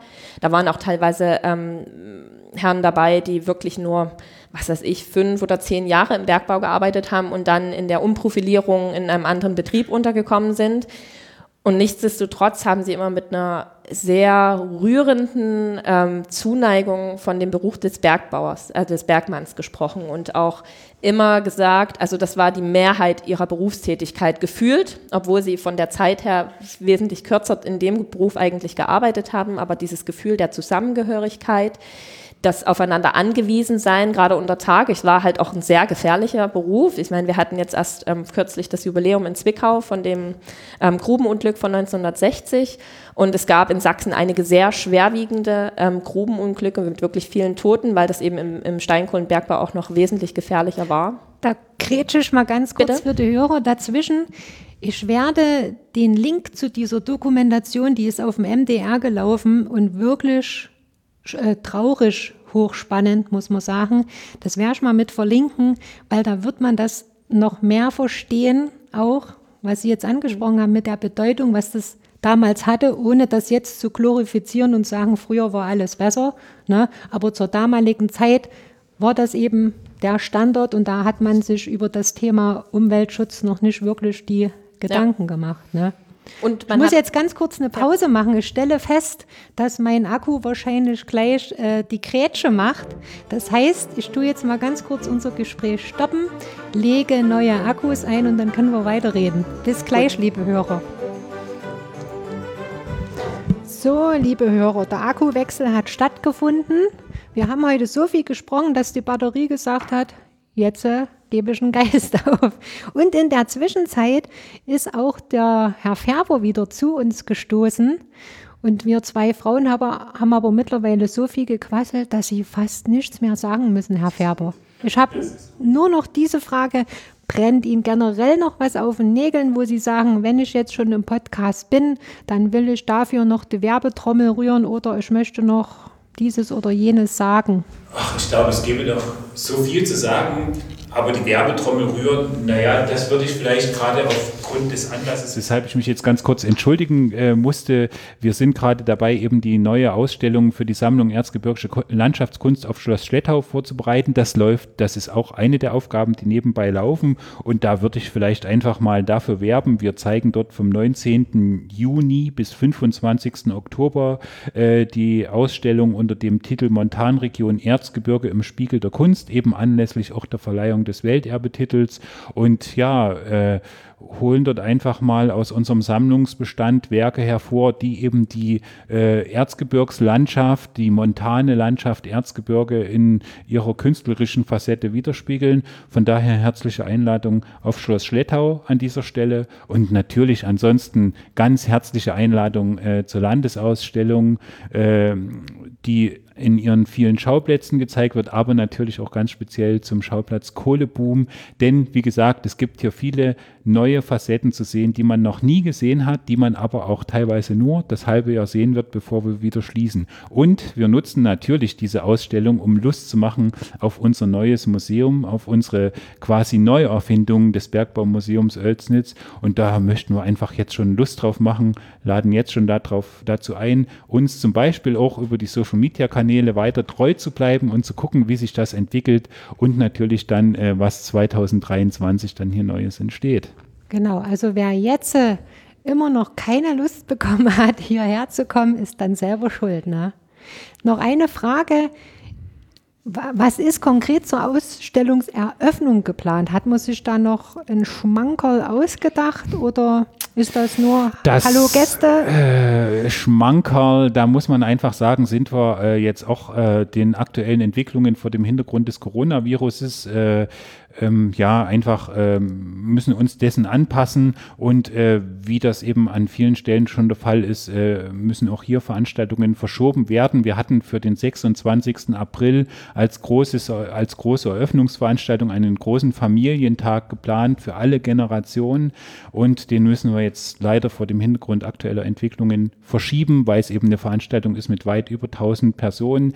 Von daher haben wir leider das Schmankerl jetzt nicht äh, abrufen können, aber äh, wer uns äh, gewogen bleibt und immer mal in unseren Terminkalender schaut, wird irgendwann dann den Ersatztermin dafür finden, denn wir wollen es nicht ganz fallen lassen, sondern wir wollen es nur vertagen. Und ansonsten werden wir am 25. Äh, April unsere Pforten öffnen und äh, Schauplatzführungen anbieten, sicherlich auch eine oder zwei Kuratorenführungen, wo wir einfach mal auch die Hintergründe und ein paar tiefgehendere Inhalte mit erläutern. Also äh, und ich sag mal so, die Ausstellung ist ein Schmankerl an sich. Wir brauchen eigentlich kein anderes Schmankerl. Das muss man einfach nochmal ganz klar sagen. Also das Team hat hier äh, einfach so eine tolle, interessante Ausstellung entwickelt, die steht für sich. Gut, da sind wir auf jeden Fall gespannt, wie die bautechnischen Entwicklungen äh, sein werden. Generell jetzt gerade die aktuellen Entwicklungen ist ja auch alles manchmal noch ein bisschen offen.